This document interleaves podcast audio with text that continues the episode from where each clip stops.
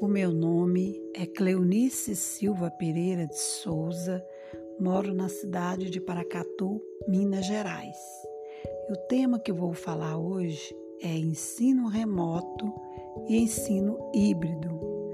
Fiz o curso com o professor Geraldo Peçanha, foi muito proveitoso, obtive um ótimo aprendizado. Com certeza, todo o conhecimento será utilizado na minha prática pedagógica.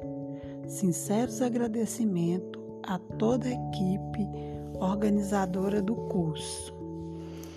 O ensino remoto emergencial, em que as tecnologias digitais para os alunos que têm acesso a elas substituíram as aulas presenciais e essas aulas, de forma literal, foram transferidas para online. Esse processo é centrado no conteúdo que é ministrado pelo mesmo professor da aula presencial física. O foco está nas informações e nas aulas de transmissão dessas informações. A lógica que predomina é a do controle. Tudo que é concebido é disponibilizado e registrado, gravado e pode ser acessado e revisto posteriormente. O ensino remoto se tornou a melhor opção para que instituições de ensino público e privado deem continuidade às aulas. O ensino remoto está acontecendo agora em função do isolamento social.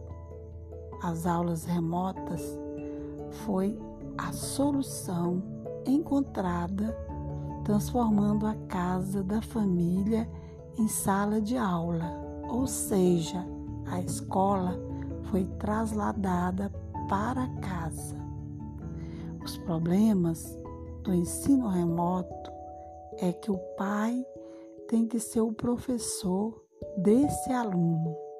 A metodologia não está adaptada, não tem um projeto pedagógico e o aluno não é o, o protagonista desse ensino remoto.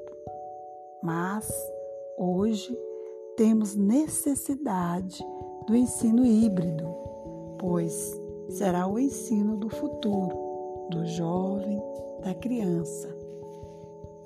Sendo que no ensino híbrido, o aluno é o protagonista do próprio processo de aprendizagem.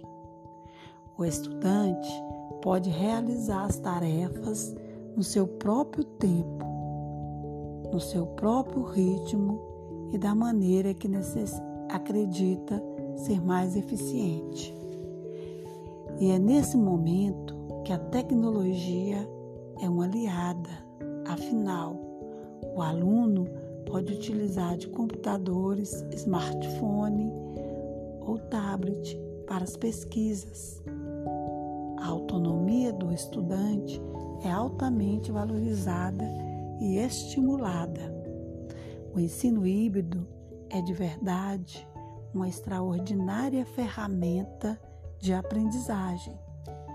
O ensino híbrido é uma das mais importantes estratégias do século XXI. E se ele bem feito for, será a nossa solução de escola, porque ele traz melhoria em alguns aspectos, como tira o professor do centro da preparação das aulas, da pesquisa e do levantamento dos conteúdos, do contato desgastante do excesso de alunos. Coloca o aluno como ator principal do processo ensino-aprendizagem. Desenvolve novas técnicas para o aluno fazer autoaprendizagem ou auto autodidatismo.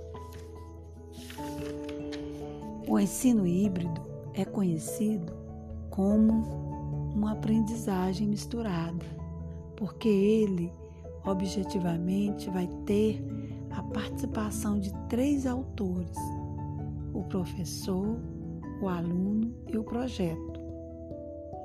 No ensino híbrido, parte do planejamento é feito pelo professor e parte do planejamento é feito pelo aluno, e a outra parte é o conhecimento socialmente determinado.